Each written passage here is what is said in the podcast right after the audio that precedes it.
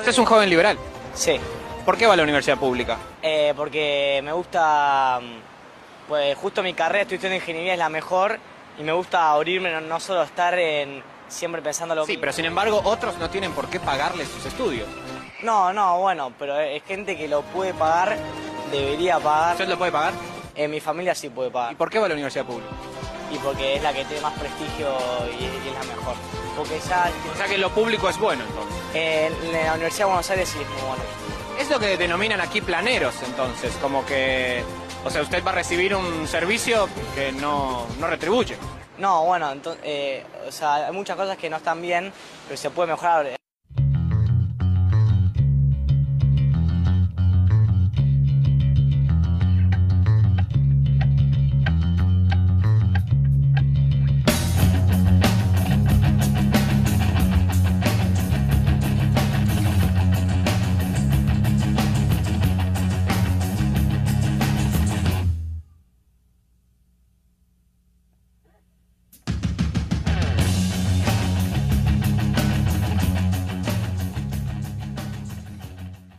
Bienvenidas, bienvenido a un nuevo episodio del Gran Leyendo a Martillazos, quinta temporada, nuevo episodio, eh, rodeado aquí de puros liberales, pues, como la Andrea, Sí, más que liberal, libertina diría yo. libertina. Por ahí te voy creyendo sí más. Eduardo. Sí, Sí, Y se claro quedó que eso sí. demostrado en el gran cumpleaños que tuvimos, ¿no es cierto?, el fin de semana, que estaba toda la intención de, de grabar eso, hacer un envío, pero no se pudo. No, se pudo pero porque, mejor que no. porque fue bacanal y uno no sabe cómo se pone. Sí, pues uno, uno los invita y sabiendo cómo se ponen. pues, ah, Más encima que- fue la Pauli, bueno, llegó con la Pauli. La Pauli, oye, ojo ahí, ¿ah? Porque la Pauli estaba pero lanzada, lanzada. Así que, Había que nada, celebrar pues, las Pero primaveras de la gran Andrés. por supuesto, los 80 años no se cumplen todos los días, pues Eduardo. Así Después de lo que pasó, hay que celebrar todo. Claro que Todo. sí, todo, Todo. todo, incluso, no sé, pues cualquier cuestión. Me compré, qué sé yo, pues, un café, ah, el café, vamos celebrando, me regalaron, no sé, ah, vamos, todo, Todo, todo todo se celebra, todo se celebra. Oye, Exacto. la Andrea nos dio una degustación de productos del mar ahí maravilloso, ¿ah? Que mandó al Richard, obviamente, a Sí, sacarlos, ¿no es cierto? Con los amigos de la caleta. Maravilloso sí. todo, Sí, todo muy gourmet, ¿ah? bueno, estuvo Sí. muy bueno, sí, se notó preocupación ahí, ¿ah? Así que bien, estuvo bueno, se veía contenta la gente, te vi contento, Sí, Eduardo, ahí, contento. sirviéndote unos regios brebajes, ¿ah? Emocionado, estuvo, emocionado estaba. sí, Sí. emocionado, llegaste a llorar en algún minuto. Es cierto, es cierto. Sí, yo no Sí. oculto mis sentimientos, Andrea. Yo tengo No, Corazón de poeta, no, acuérdate. tenís corazón de poeta todo el Eh, rato, po, Y claro hígado de sí. poeta también, ¿ah? Hígado de poeta También, porque de poeta también. maldito. Eso te iba a decir, me Ya. quitaste las palabras de Pero la boca. Lo mejor es Exacto. como la Andrea no está tomando, Mm. eh, había mucho, había mucho brebaje. Sobró, Sobró, sobró, sí. Me traje hasta para la casa. sobró, claro, incluso sobró, así que bien. No, se pasó muy bien y se agradece Sí. mucho también aquí No, la asistencia de todo el team cavernario, ¿ah? Porque todos estuvieron presentes, ni uno quedó afuera, así que espectacular. Bacanal también, ¿ah? Bacanal también Sí, estuvo ahí poniéndole más que bueno, así que bien, pues bacán, excelente, se Bonita agradece velada, mucho. bonita Estuvo muy bueno, nos reímos, ¿para qué decirle? Puros libertinos, pero eh, no sé si todos libertarios, ¿ah? No. Como el autor que vamos a eh, exponer el día de hoy, Andrea. eh, lo vamos a Mm. contar, ¿ah? Porque fíjate que eh, también en LAM, las lameras, los lameros van pidiendo obras, ¿no? Y lo que que más sí, piden siempre son los bodrios. Y este es el primer bodrio de esta temporada. Andrea, que está muy contingente, está muy en boga este personaje. Sí, totalmente. eh, y esto lo pidió la gran Juli, una querida amiga de la Andrea, La Juli. Saludos a ella, cariños a Juli. Sí, argentina, señor. ¿no es cierto? Y que está en una... De corazón. Sí. sí. Está en un problema, ¿no es cierto? En un dilema, no sabe por quién votar en las próximas elecciones. Oye, no está allá, no está allá. O sea, sabe a quién no votar, eso sí. Sabe a quién no votar, pero está, está complicada la Juli. Bueno, como, Sí. como muchos hermanos argentinos, ah, están ahí entre la espada y la pared. Así que, claro que sí, pues tiene todo que ver este bodrio, de la- el primer bodrio de esta temporada, tiene todo Sí. que ver con ese dilema contingente. Así que Sí, bien. sí, así que van a subir la reproducción en Argentina, esperemos, Andrea. Oye, porque- ojalá que no nos paguen el podcast, Eduardo. Tenemos una obra de Javier Milei. ¿ah? Toma, ahí tenía. Milei, que Nada sabemos más ni nada menos. la primaria en Argentina, eh, personaje muy polémico, y que hoy día vamos a ver una obra que se llama Libertad, Libertad, Libertad. ¿Para qué más libertad? Tres veces. se llama, ¿ah? Tres veces se llama, libertad. Ahí tenía. Ah, Em, Claro. y que nos llama a romper con todo el Estado y la política, Andrea. Así que Oh, eh, tiemblan los anarquistas aquí, tiemblan los anarquistas. Tiemblan los anarquistas, exactamente. po. Oye, obra de Javier Milei y sí. eh, y no es él solo, ¿ah? Es Javier Milei y Diego Giacomini, ¿ah? que también es un tú. economista eh, argentino. Obviamente por el tema de la contingencia y el tiempo, vamos a acercarnos Claro a la figura sí. de Javier Milei, ¿ya? Para dar la introducción de esta obra que se llama Libertad, Libertad, Libertad, para romper, para romper las cadenas que no nos dejan crecer. Mira, contemos quién es este personaje, Ya, po, tan vamos, en vamos boga hoy en día. Sí. Javier Gerardo Milei nació en Buenos Aires, Argentina, ¿no es cierto?, en 1970. Es un economista, político y docente argentino, líder del espacio político La Libertad Avanza. Comúnmente es definido por medios de comunicación. Esto está sacado Wikipedia, Andrea. Yo aquí no hice, muy bien, no hice mal la tarea con los podrios. Yo me voy a Porta, no valía la pena, Eduardo, no valía la pena. Bueno, Eh, un político de extrema derecha, en tanto que medios nacionales argentinos y consultores políticos de ese país lo describen como de derecha libertaria. Es Mm. seguidor de los postulados formulados por los economistas de la escuela austriaca y se autodenomina como anarcocapitalista en la teoría, liberal libertario y toma. minarquista en la vida real, Mira, mira. aunque varias de sus posiciones políticas han sido descritas como conservadoras o ultraconservadoras. Claro, Varias de sus posturas han causado polémica, como su Mm. oposición al aborto, incluso en casos de abuso sexual, su Sí. rechazo a la educación sexual integral en las escuelas, su apoyo a la libre portación de armas, promover la teoría de conspiración de extrema derecha llamada marxismo cultural y la negación de la existencia del calentamiento global. Es un Trump cualquiera, Por supuesto, latino, un, ¿ah? un Bolsonaro Un cualquiera Bolsonaro. también, claro, claro, pero un poquito más yo creo que, siento yo, ¿ah? yo creo que Mm, hasta acá se es más Más piola. mesurado, mesurado, Sí, es más prudente. totalmente. Una, una guagua de pecho al lado Sí. de este personaje, sí, totalmente. Ha sido autor de varios libros de política y economía y conductor de los programas radiales Demoliendo mitos, mira, demoler. Mira, demoler, Y demoler. Cátedra Libre consiguió tener cierta notoriedad y exposición pública en debates desarrollados en programas de Mm. televisión de varios canales de Argentina, caracterizándose por su fuerte insulto a sus rivales y su lenguaje soez y forma Mm. agresiva a la hora de expresar y debatir sus ideas y creencias. Esto conllevó a que muchos analistas lo tildaran de antipolítico o de rupturista. Eh, desde el 2021 se desempeña como diputado nacional por la Ciudad Autónoma de Buenos Aires, diputado, fíjate, ¿ah? Al, diputado, haber, claro. al haber sido elegido, Ah, No nos extraña. Mm. al haber sido elegido en las elecciones legislativas de ese mismo año cuando dio su salto definitivo a la política. Actualmente es candidato a presidente de la Nación Argentina, tiembla Juli, en las elecciones presidenciales de 2023, habiendo situado eh, en el primer lugar en las, primeras, en las primarias de ese país. Mm. Eh, bueno, los dos autores del libro son reconocidos entonces economistas y exponentes del liberalismo en Latinoamérica y exponen en este libro de forma directa y sin intermediarios las principales ideas libertarias, Andrea, que ellos defienden. ¿ya? Mm. Eh, como siempre hacemos con los bodrios, porque no da para más, yo traje eh, una cita para el bronce acá de esta obra, Memorable, me imagino, memorable. Viniendo de fíjate él, por supuesto que sí. que eh, es un libro que para ser un bodrio no está ni mal escrito, fíjate, Mm. eh, ni mal argumentado, ¿ya? Seguro que no.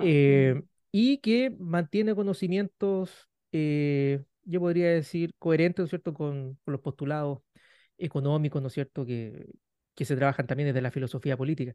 ¿Qué es lo que vendría a ser el bodrio aquí? Es como eh, la forma en que se expresan a, a Mm, ratos que. Mm. y eh, las hipótesis y tesis son bien rebatibles, ¿ya? Sí. viéndolas desde afuera y ocupando también la filosofía política para hacerlo. Entonces, el libro es bien extenso. ¿ah? Eh, yo solamente me voy a centrar en la primera parte que tiene que ver con cuestiones más de, de los fundamentos teóricos y eh, después viene un vamos trecho más o menos, ¿no es cierto?, de análisis económico, de datos, de ecuaciones. Oh, todas esas cuestiones que eh, nosotros que somos del área de humanidades como que no nos, Sí. no nos cierran demasiado. Mm. No, así que yo solamente me voy a centrar en esta primera parte vamos a dar alguna Claro, idea, su marco teórico ahí de repente, ¿o no? Claro. eh, claro, y eh, ver por qué esto podría ser un podrio, ¿ah? Sí. Efectivamente. Claro Capaz que no sí. lo sea y nos lo vamos todos libertarios en este episodio. Y nos volvamos libertarios y transformemos a los oyentes de la... No, no creo, Eduardo. Es Pura gente inteligente Mira, la verdad, la escuchar verdad, este Andrea, es que nos financiaron eh, este partido y Eduardo, te vendiste al de escuchan, nos escuchan harto en Argentina, Andrea. Pues sí, po, yo estaba pensando en eso antes que empezáramos el episodio, ojalá que no nos bajen ahí. Bueno, no sabemos, pues ahí veremos quién es fiel No, al mira, podcast. mira, contar Sí, lo que dicen mi gente en la introducción. Ya, ya hablan de a una ver. batalla cultural que ellos están emprendiendo. Dicen, Mm. nuestro libro se enmarca en una misión. Hace unos 80 años nuestro país inició un proceso de decadencia. Como todo fenómeno social, esta decadencia es acumulativa. Eh, dicen después, no somos políticos. Creemos que nuestra decadencia tiene su origen en la propia forma de pensar de los argentinos. Eh, si nos metiéramos en la política, escucha esto, Andrea, Mm. institucional, como actualmente lo hacen otros liberales, el sistema nos comería crudos en seis meses. Sería tirar nuestro trabajo a la basura. La política no cambia nada. Que la realidad se transforma desde la política es falso. ¿Y qué haces de candidato? Sí, po, es que ese es el rollo. po. Ahí viene la primera idea que es súper, súper eh, recurrente en este tipo de personajes que abrazan estas ideas o estos pensamientos, desi- desacreditar la política, decir que la política no sirve de nada, ¿ya? Y que en función de lo mismo surgen estas figuras como Milei, ¿no es cierto?, que son caudillos en definitiva, que van a liberar, ¿no es cierto?, a la población de una serie de males que existen dentro del contexto de su sociedad. Eh, eso es súper común, en Chile también lo vimos durante harto rato, ya los señores políticos decían por ahí, ya, pues eso es una idea súper socorrida, súper usada por personas que tienen como este tipo de pensamiento, ya, desacreditar la política. Y, y claro, lo que dices tú, ¿qué hace de candidato entonces si no le interesa esa- la política? Que esta, Mm, esta obra es del 2019. Igual es reciente. ¿M? súper haber cambiado tanto el discurso. Bueno, dice luego, para revertir la decadencia hay que mostrar a la gente cuál es su origen. ¿m? Mm, Hay que lograr que la gente adopte las ideas de la libertad. Es decir, que la gente no quiera un Estado paternalista, ni pida un Estado como seguro contra todos sus fracasos. ¿ya? Eh, Esto tiene mucho que ver con el video que veíamos Sí. al principio, ¿no? Con el audio, ¿no es cierto?, que Claro. escuchábamos, de este, de este pobre cabro, ¿no es cierto?, que lo agarraron afuera de la Universidad de Buenos Aires. Oh, Oiga, ¿usted es libertario? Sí. Mm, ¿Y por qué viene a la universidad pública? Porque tenemos que Claro. pagarle lo- A propósito, Andrea, de que acá con un hijo de Cast pasó lo mismo. ¿eh? Sí, exactamente. Salió en la lista de rechazados, ¿no es cierto?, de becas Chile para estudiar en el extranjero. ¿ah? ¿Qué te parece? Ahí tenés. Cuando su papá es totalmente contrario, ¿no es cierto?, a ese tipo de iniciativas. Claro, es que esos son como los, los, los contrapuntos, ¿no es cierto? Por una parte, ciertas ideas que se abrazan y se vociferan a los cuatro vientos, y por otro lado, eh, un hacer que no se condice para nada con, con eso. Entonces, es un contradiscurso ahí muy, muy extraño. Oye, a raíz de ese video, que está como reel en nuestra cuenta de Instagram, arroba estudios cavernarios, se ha generado todo un debate, llevan como 500 comentarios. Oye, sí, de- sí, está entretenido, está entretenida la teleserie. está ¿no? bueno, sí, Sí. se agarran de las mechas ahí, está Siempre bueno. contribuyendo al debate público, leyendo martillazo y estudios. Fomentando, fomentando eso. así El odio. Bien, bien ahí. Fomentando el odio, el discurso de odio. ay.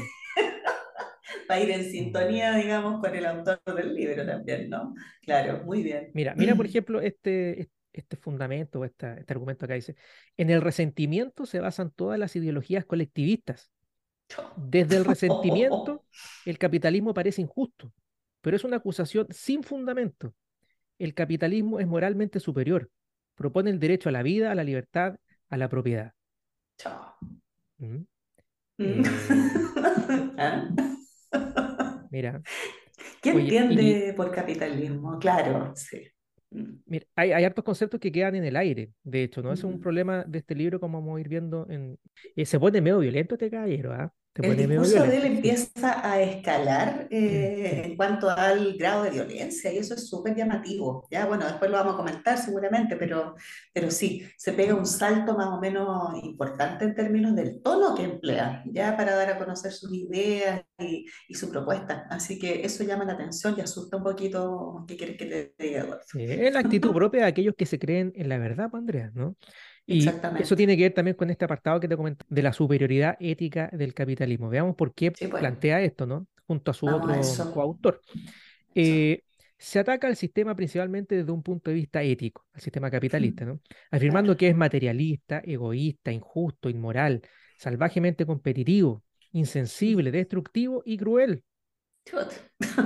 Si vale la pena defender al sistema capitalista, es inútil limitarse a defenderlo desde un punto de vista técnico, afirmando que es muchísimo más productivo y eficiente. A menos que Mm. podamos demostrar que los ataques socialistas basados en la ética son falsos y carentes de todo fundamento. El hombre, Andrea, grábatelo bien, Mm. solo puede ser moral cuando es libre. Solo cuando tiene libertad para elegir puede afirmarse que elige el bien y no el mal. Bueno, y del fondo de esto está Mm. el tema de que es el capitalismo el que asegura la libertad que supone la moral. Garantiza, ¿no? Claro que ¿Sabes? sí. Mira, ah, ya nos estamos anticipando un poquito, pero en, en el otro bloque vamos a, vamos a profundizar en esto, pero jamás se define la libertad, ¿no? No. Eh, que es un concepto que la filosofía problematiza un montón, ¿no? Mm, Eh, sí. y hay filósofos políticos que dan cuenta de que eh, la derecha, por lo generalmente conservadora, entiende una cosa por libertad, la izquierda, ¿no es cierto? Eh, o, o los enfoques más transgresores tienen otra noción, ¿no? Que lo vamos a dar Es muy probable que más sí. adelante, ¿no? Bueno, y fíjate otro apartado, ¿no? Lo que dice, la justicia social es injusta, Andrea. No, me imagino. Desde ese prisma, claro que sí, todo el rato.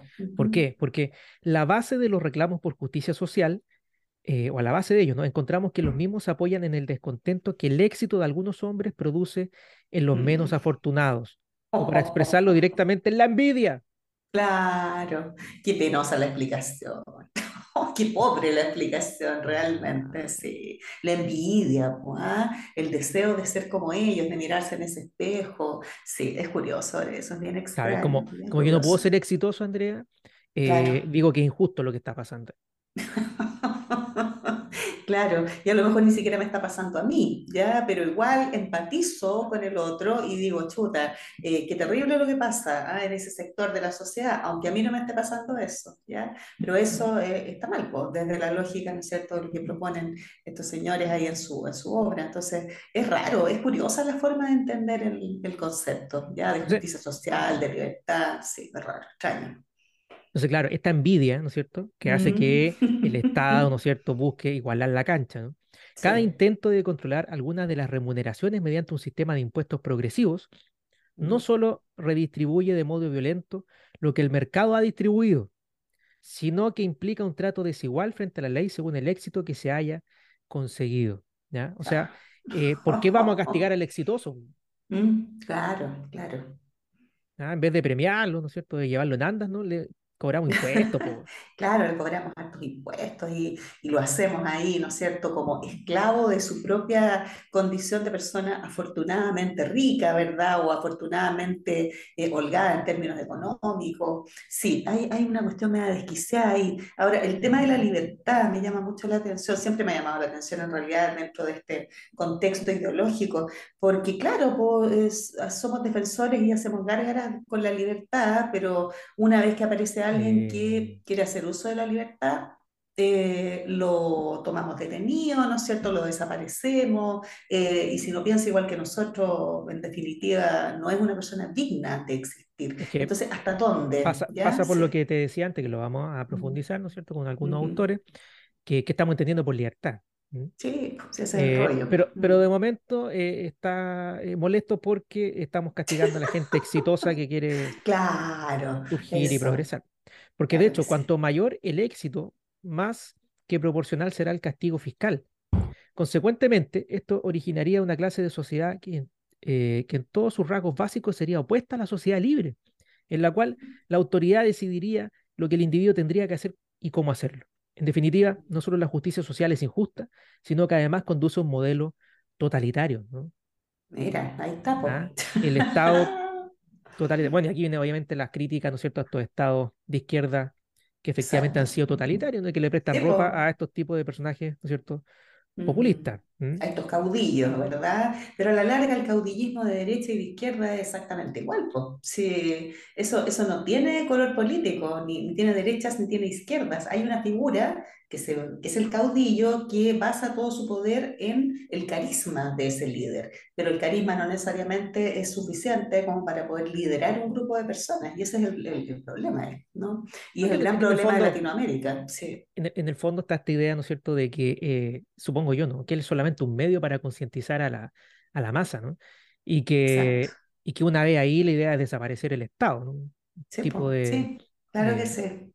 pero, pero claro, ahí vemos que el poder, ¿no es cierto?, eh, no necesariamente se suelta después de, de llegar a él. Lo Eh, tenemos más que claro nosotros en nuestra sociedad chilensis. claro, Sí, porque nunca es seguro dejarlo, ¿no? Supuestamente. no, claro, claro que sí. Pero mira, sigamos con un poco lo que plantea en esta, en esta parte, ¿no es cierto? Dice, el, Vamos. el castigo al exitoso nos hunde en la pobreza, Andrea. Ah, En el no sistema capitalista de organización económica de la sociedad, los empresarios determinan el nivel de producción orientados por las preferencias de los individuos. ¿Mm? Eh, en el desempeño de estas funciones están sujetos a la soberanía de los consumidores. O sea, están al servicio del pueblo, ¿viste? Los empresarios. Ellos producen lo que la gente quiere, Andrea. ¿ah? Esa es la gran mentira del capitalismo, ¿ah? Que la Que el gente mercado lo regula, claro, que el mercado lo regula el consumidor. Mentira, pues todos sabemos que esa cuestión es una mentira, el puerto de una catedral, po, ¿ah? Porque al final el mercado lo regulan ellos y el consumidor se atiene a las consecuencias nomás, pues si todos sabemos eso, los que somos usuarios del sistema. Entonces, mal Ahí ahí. tenemos las colusiones del confort, Andrea. Sí, ¿ah? pues, uno, exactamente, uno tal ahorrando cual. para ocupar confort, lo ocupa por los dos lados, lo lava, Cortáis un puro pedacito, nomás chiquitito, esos que claro, vienen los, los boletos de micro, Todo, pues todo. ¿ah? Exactamente. Sí, Pero ¿cómo lo ven en Santiago? Que ya no hay boletos micro. la VIP, la VIP más, ecológico, más ¿ah? ecológico, más Más ecológico. ecológico todavía, reutilizable. Sí, pues ahí está. Por eso yo en la micro pido el boleto, lo exijo. ahí oiga, no, Oye, Eduardo, no no me quiero, cabe ninguna no duda. quiero sacrificar calcetines, le digo yo, por favor. Bueno, oye, son licencias que nos damos los bodrios, son licencias que nos damos los bodrios. Sí, Mira, porque ahí podemos, podemos desatarnos. ¿ah? Un impuesto progresivo constituye un privilegio para los relativamente más ricos, puesto que obstaculiza el ascenso en la pirámide de riqueza y produce un sistema de inmovilidad y rigidez social. Cáchate lo que está planteando al final. Claro, eh, la medida que yo establezco impuestos, los impuestos los pueden pagar solamente los ricos, por lo tanto, ninguna persona que venga de abajo va a poder ser rico o empresario, ¿no? Exacto. Al mismo tiempo, estos impuestos, al afectar de modo negativo el proceso de acumulación de capital, impactan sobre los trabajadores marginales. No solo hacen que el impuesto progresivo tienda a ser regresivo, sino que además reduce el bienestar por la vía de un menor ingreso y una peor distribución del ingreso. La típica amenaza de que si aumentan los impuestos, bajan los salarios, ¿no? Claro, Eh, exactamente. entonces, oye, y esto lo ve uno hasta en el nivel torrante de los, de los profes y los sindicatos, Andrea. ¿Cuántas veces no lo hemos visto eso de que, oigan, no, Pero claro, no le exijamos a, a la institución porque que, hay que claro. cuidar, hay que cuidar en la fuente laboral, po. Hay que cuidar el trabajo, claro, hay que cuidar el trabajo, no les exijamos más, lleguemos hasta ahí nomás, ah, a ver qué nos dan, así como mendigando derechos, Y que alguien piense en los niños, piensen en los niños. Y hay que pensar en los niños, no, no nos vayamos a huelga, Claro. todas esas cuestiones ah, que hemos escuchado más de alguna No. oportunidad, pues, ah, y que al final, cuando se votan esas cosas, quedan en nada, ¿sí? Entonces es, es raro, es extraño cómo funciona este sistema, es muy, muy raro, sí. Entonces, en el sistema de impuestos progresivos perfecto, no solo implica la consagración de la envidia, sino que además ello asegura que quienes hayan nacido pobres, muera pobre miércoles. Eso, qué terrible. La profecía Claro, autocumplida que le porque, porque el dicen, empresario ¿ah? no puede chorrear, ¿no es cierto?, su, No, eh, sus ganancias, ¿no es cierto?, hasta abajo. ¿cómo te lumpen. ocurre? No, estáis Se le. A, dificulta, a se esa le dificulta. gente, sí, a esa gente que no lo merece, ¿ah? Porque es floja, además, ¿ah? Porque son pobres, porque son flojos, ¿ah? Esa es la, la idea que circula, sí. Entonces, todo el mejoramiento económico, progreso y crecimiento depende de la acumulación de capital y evidentemente los impuestos, ¿no es cierto?, impiden eso. Eh, en esta colosal historia de decadencia del país, el centro de la escena lo ocupa el Estado, una institución que, inventando derechos donde no los hay, ha venido cercenando sistemáticamente libertades individuales a discreción, cuyas formas más recurrentes han sido el déficit fiscal. Si a eso le sumamos que los impuestos surgen de un acto violento, donde por medio de la firma de un papel y el uso del monopolio de la fuerza, los políticos le quitan el dinero a los individuos, para gastarlo acorde a su arrogante sistema de preferencias. El daño es obvio. Chuta. Mira, y esta otra amenaza que siempre plantean, ¿no es cierto?, la, la, la derecha, ¿no es cierto?, Mm. partidos más conservadores, ¿no? Que el Estado me quiere quitar mi platita, Sí, pues claro que sí, pues acuérdate lo que pasa aquí con las platas las de, del pensiones. ahorro previsional, pues claro, tanta plata que hemos ahorrado, El que Estado me quiere quitar mi platita, mi platita. Eso, sí, porque lo han usado como bandera de, de lucha muchas, eh, muchos políticos, ¿no es cierto?, de ese lado Oye, de la... y estas cosas, a Mm. pesar de que son muy falaciosas, ¿no? Eh, la gente se la cree, po, Prenden, pero como pasto seco estas cuestiones, pues guarda, para hacer campaña, son súper útiles hasta el día de hoy. Es increíble que en el año 2023 estas cuestiones todavía sirvan como argumentación para ganar o perder elecciones presidenciales. Fueron Yo lo encuentro increíble. una de las grandes causas, ¿no es cierto?, de, de que acá haya ganado el rechazo, ¿no es cierto?, a la nueva constitución, ¿no? Estaba este miedo, ¿no es cierto?, a que el. Estado se iba a meter hasta en la cama de uno, ¿no? Exactamente, sí, eso era todo el, el- el problema y el, el- el horror que se provocó por eso, ¿ya? Y claro, son falacias argumentativas, pero que funcionan, ¿ya? Y funcionan súper bien dentro Desde de un segmento, claro, dentro de un segmento sociocultural que a lo mejor tiene formación escolar completa, incluso universitaria, pero que eh, como que no usa la cabeza mucho para pensar, ¿ya? Y que no Claro, deberían si votar, no, po. ¿Por qué votas? No, no, no. no, po, Ya nos pusimos totalitarios, ya viste, tiene razón, Milei. Ya te pusiste, viste, tienes razón, Milei Eduardo, No, es que yo soy, nefastos. yo te dije, yo sigo a Platón, el gobierno de los filósofos. Para abajo el lumpen, para arriba los filósofos. bajo el lumpen. Oye, Ahí po. Claro, el político, el político, va- va- vamos cerrando ya esta parte. ¿eh? El político es muchísimo peor ética y moralmente que un ladrón vulgar, Chao. ya que el ratero por lo menos da ¿Qué la cara, Sí, claro, expone el, ratero. expone el fisco y puede terminar preso. Eh, mientras que el político se escuda en el uso del monopolio de la violencia del Estado. Es más, como si esto fuera poco, el político es un ladrón sistemático. Mira, no Claro. deja de tener razón con el tema No, acá no de la, que fundación de Andrea. ¿eh? lo que hemos visto este último tiempo, meta Sí. sostén y calzones ahí, ¿no es Ah, cierto? Ah, la lencería, todas las cuestiones. Claro que sí. Muy bien. eh, Sistematización del robo, eso. la naturaleza del político es engañar a la gente de modo tal que no se perciba su verdadera condición. Lo que hay que entender es que la verdadera grieta es entre los que trabajan en la creación de riqueza por un lado, que contribuyen, ¿no es cierto?, ¿no es cierto? al, al país, Sí, a la sociedad, ¿no? Los Y que por el, o- tributan, eso. y por el otro, los parásitos de la política que vía el uso de la fuerza se apropian de lo que no les corresponde. En tanto y en cuanto no se entienda esto, seremos cada día menos libres y mucho más pobres. ¿ah? Ahí tenés, Eh, claro. nuestro enemigo, entonces, Andrea, es el Estado. La acometida central del pensamiento libertario es oponerse a todas y cada una de las agresiones a los derechos de la propiedad individual, a la persona y a los objetos que haya adquirido en forma voluntaria. Por eso hay un video, tú lo viste, Andrea, que sale eliminando ministerios, ¿no? Oye, sí, meta sacando papeles, ¿ah? Sacando y ¡Fuera! sacando papeles ahí. Demoler, demoler. Fuera, fuera, demoler, demoler.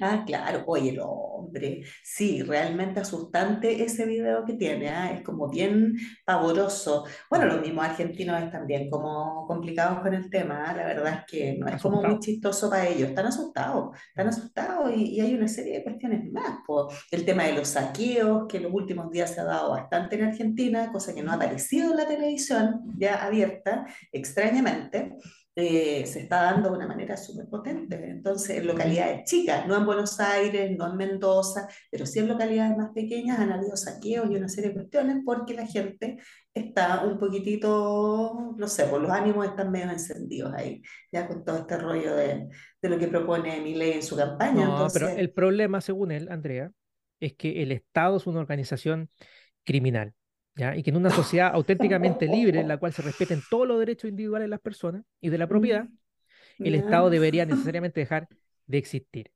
Así que a eso es lo que apunta eh, claro. este candidato, ¿no es cierto? Que es muy probable que quizás se convierta en presidente. Es muy Eh, probable, va a administrar el. Estado para destruirlo, demolerlo. Bueno, este bodrio que analizamos es ex- muy extenso, ¿no? Hay mucho Sí. tecnicismo después, Como que buen ve- pues, uno no Eduardo, sí. entiende, ¿ya? Pero sí eh, nos centramos en la parte de los fundamentos, un- una pincelada, porque también es bien extenso lo que se da ahí. Seguro sí. Pero eh, aquí siempre hay crisis con el tema, eh, o problemas, ¿no es cierto?, con el tema de la libertad, ya que el libro se llama Libertad. Libertad, Libertad, así que Claro, debería ser un concepto de... Debería ser un concepto que esté mucho más desarrollado y no lo está, ¿ya? Mira, eh, en el fondo, a rasgos generales, repite lo mismo que Adam Smith, ¿no es cierto?, en el siglo XVIII, ya es un heredero de Mm. todo ese liberalismo, ¿no? Eh, la igualdad como envidia, por ejemplo, ya lo decía Hayek, ¿no? A mediados del siglo XX, que también Mm. se reconoce, ¿no es cierto?, que es inspiración de él. Eh, pero aquí traigo algunas ideas de otro filósofo británico también del siglo XX, Isaiah Berlin, que Mm. distinguió entre libertad positiva y negativa, Andrea, ¿ya? Ah, mira tú, qué interesante eso. eh, Wow. va a servir mucho, ¿no es cierto?, para entender desde dónde está hablando Milley y de dónde está hablando también la crítica, ¿no es cierto?, a este Claro, po, fundamento. claro que sí. Mm. Mira, este autor, filósofo británico, dice que en términos generales, la derecha afirma que la libertad consiste esencialmente en no ser interferido por otros, Mm. por lo que la mejor manera de promover la libertad es un Estado que haga lo menos posible y una, y una economía de libre mercado. Mientras que la izquierda sostiene que la libertad es algo más que no ser interferido. Se relaciona con colocar a las personas en la posición de hacer cosas que de otro modo no podrían hacer. Y esto requiere entonces un Es- Estado más activo, intervencionista, redistributivo, apelando, ¿no es cierto?, a la libertad. Entonces, a pesar de que estamos ocupando el mismo concepto, lo estamos entendiendo de dos maneras totalmente distintas. Mientras la derecha, eh, las más conservadoras, lo entienden como no interferir, Eh, la izquierda, ¿no es cierto?, lo entiende, o las visiones más progresivas, con crear condiciones para poder hacer cosas. Claro, no ¿Ya? interferir o no participar en realidad, ¿ya? Porque lo están llamando ahí esa no participación del Estado, ¿ya? O no participación en, en decisiones que tienen que ver con lo estatal. Entonces, claro, ahí, ahí se entienden varias cosas, ¿ya? Mira. La manera de acuñar el concepto de libertad es súper distinta y eso da a entender también la percepción que se tiene desde la izquierda y desde la derecha respecto al ejemplo, concepto. Un ejemplo, Andrea, bien concreto, para que nos entendamos. Supongamos que la Andrea me dice, vente para el litoral. eso. Vente para el litoral acá con el Richard, con los cabros en la caleta. Vamos a hacer un cauceo de no sé qué cosa. Vamos a servirnos una, una, una, una delicatessen, ya, muy unos bien.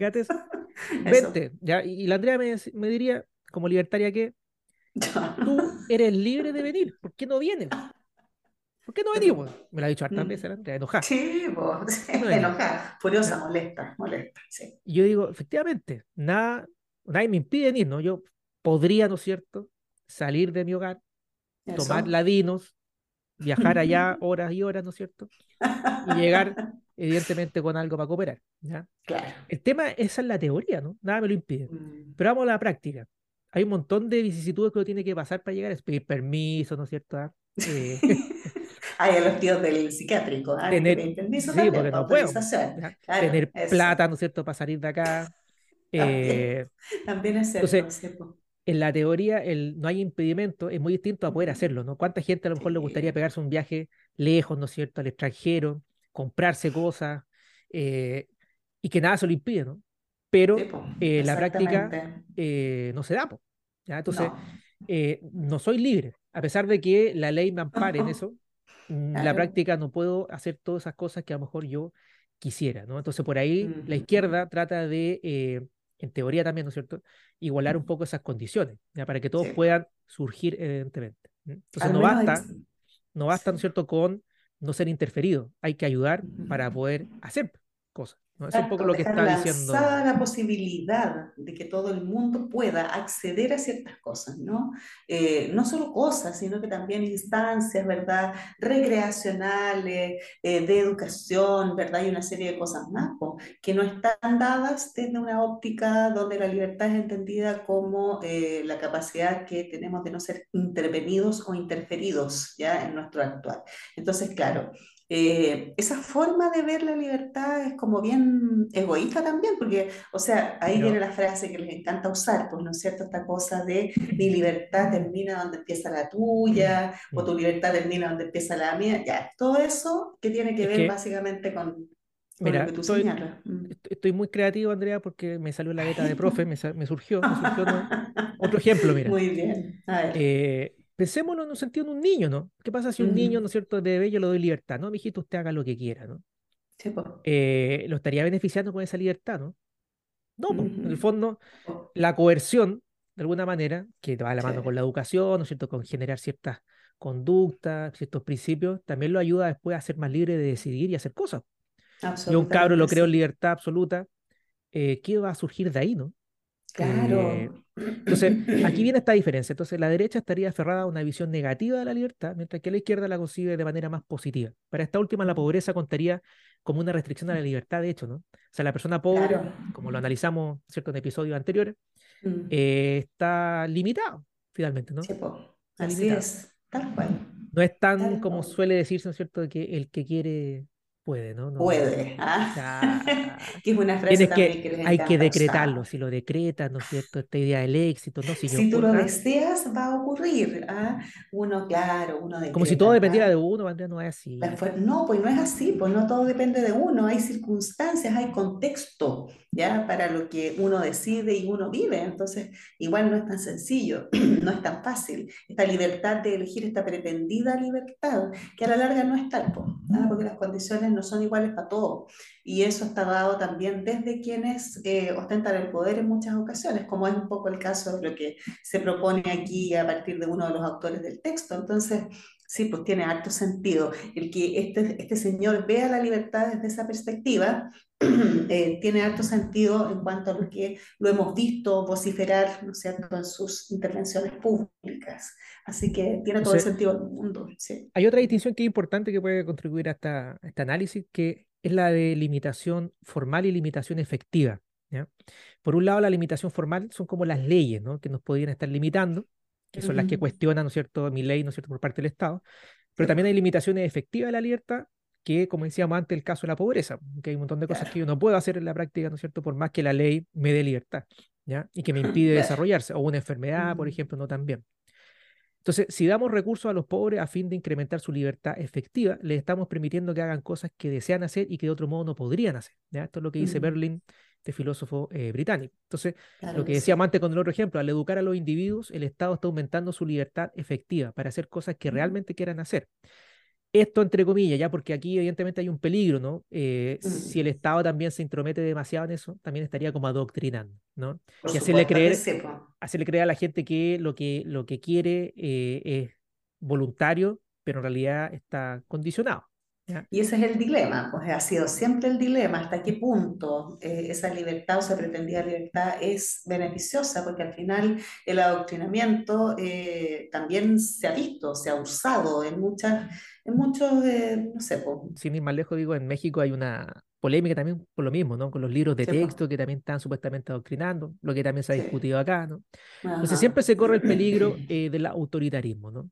Haciéndoles Sí. creer que quieren algo imponiéndoselo, ¿no? Y esto en ningún caso es autonomía, ¿ya? Entonces aquí es donde pareciera, Andrea, que siempre tenemos que recurrir al sabio justo medio de Aristóteles, ¿no? Sí, Eh, los complicado, griegos sí. lo, lo Mm. tenían clarito esto, pero eh, siempre estamos deambulando entre esos dos extremos que le van prestando ropa a uno y otro lado al final. Sí, a la larga sí, pero también recorrer el justo medio nos gusta mucho, pues no es muy popular, ¿ya? Sobre todo en el No. contexto de una sociedad actual donde eh, todo está tan radicalizado, ¿no es cierto? Se habla mucho de, de- de la gente amarilla, ¿ah? O, o de ideas Mm. que son amarillas, que, que tienen que ver estrictamente con el justo medio. Entonces, eh, al final, pues Eduardo, uno ya no sabe qué hacer para darle el gusto a la gente. Claro, pero es verdad, pues, o sea, lo más lógico sería ya irse, eh, inclinarse por un punto medio, pero eso es complejo de hacer. Es súper complejo hoy en día, sobre todo que está todo tan extremo, ¿no? Bueno, Así mira, que era sí. solamente para muestra un botón, ¿no es cierto?, de algunos conceptos que quedan dando vuelta en, este, en esta obra, que no se profundizan, que si se No, llama libertad, libertad, buenísimo. libertad, hay que profundizar en ese concepto.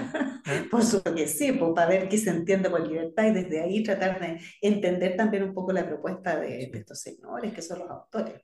Pero mira, y del candidato tan famoso. como siempre, ¿ah? para suavizar este, este episodio de Bodrio, ¿no? De Bodrio eh, peligroso, ¿ah? que esto puede, Pero claro, de los se pocos, puede de los pocos, de las pocas obras que hemos traído que, que no son tan inofensivas, fíjate. No, pues, Mira, hay una lamera que siempre nos escucha y que escribió una canción dedicada a eh. ¿Mm? A ver, quiero escuchar Eh, eso. eh, sí, el Pasta recoge, no sé, mandan muchas eh, Mucho composiciones, pero el Pasta va ¿ah? Mucho filtrando. insulto, mucho insulto. Pasta va filtrando y bueno, y nos trajo esta. Vam- Vamos, Imagino escuchemos y que sí, comentemos. po, escuchemos, dicen. veamos, veamos. Yo soy la planta carnívora entera, asesina, vengo por la esquina y nunca te pago el IVA, riega la esquina y te asesino con mi rima. Ahí quedaste con el IVA. ¿Qué te pasa? Qué ¿No me las tetas? Te piso, te aplasto con mi maceta. Afila tu punzón, toma un buen tenedor. Planta carnívora sale del callejón y te daré el manzón y que te hará mi vagina dentada infectará. Mis dientes de piraña no son normal, ya lo verás, te dolerá, te comeré y te chanto tu pene en tu recto anal. Candado chino, fatal, reacciona. ¡Ah! Pero tenés, weón. Oye, Está piola. Hay que filtrar un poquito más. Sí, Está piola la lamera, po. No pensís Claro, que voy a consolarte. Ándate rastrero, conche tu madre, que te Oh, voy a pero despachar. Oh, mira, uno Ahí entiende, uno entiende que estos personajes generen este tipo de reacciones, pero no es para tanto. po.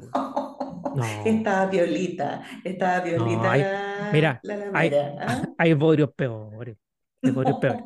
Sí. Claro, No, como Andrea, mira, sí. Eh, LAM se hace cargo de la contingencia, por eso trajimos esta obra, ¿no es cierto? Que la Totalmente, estaban pidiendo. fabuloso. Oye, y, y hacerse cargo de la contingencia también implica eh, hacerse cargo eh, del propio pensamiento, ¿ah? Porque aquí hemos vertido ideas que, de las cuales nos hacemos responsables cada uno de nosotros, ¿ya? Pero más allá de eso, eh, interesante análisis el que tú haces acerca de la obra, ¿ya? Más allá de si es un bodrio, si no bodrio, si estamos de acuerdo o no estamos de acuerdo, el concepto de libertad, que es lo que aquí se profundiza a partir de tu análisis, eh, no sé, pues, situado dentro de un contexto filosófico y todo lo que todos sabemos, eh, súper, súper nutritivo y aporta muchas luces a entender un poco cuál es el punto aquí de estos señores, ¿ah? dentro de, de esta obra que podría parecer tan poco feliz.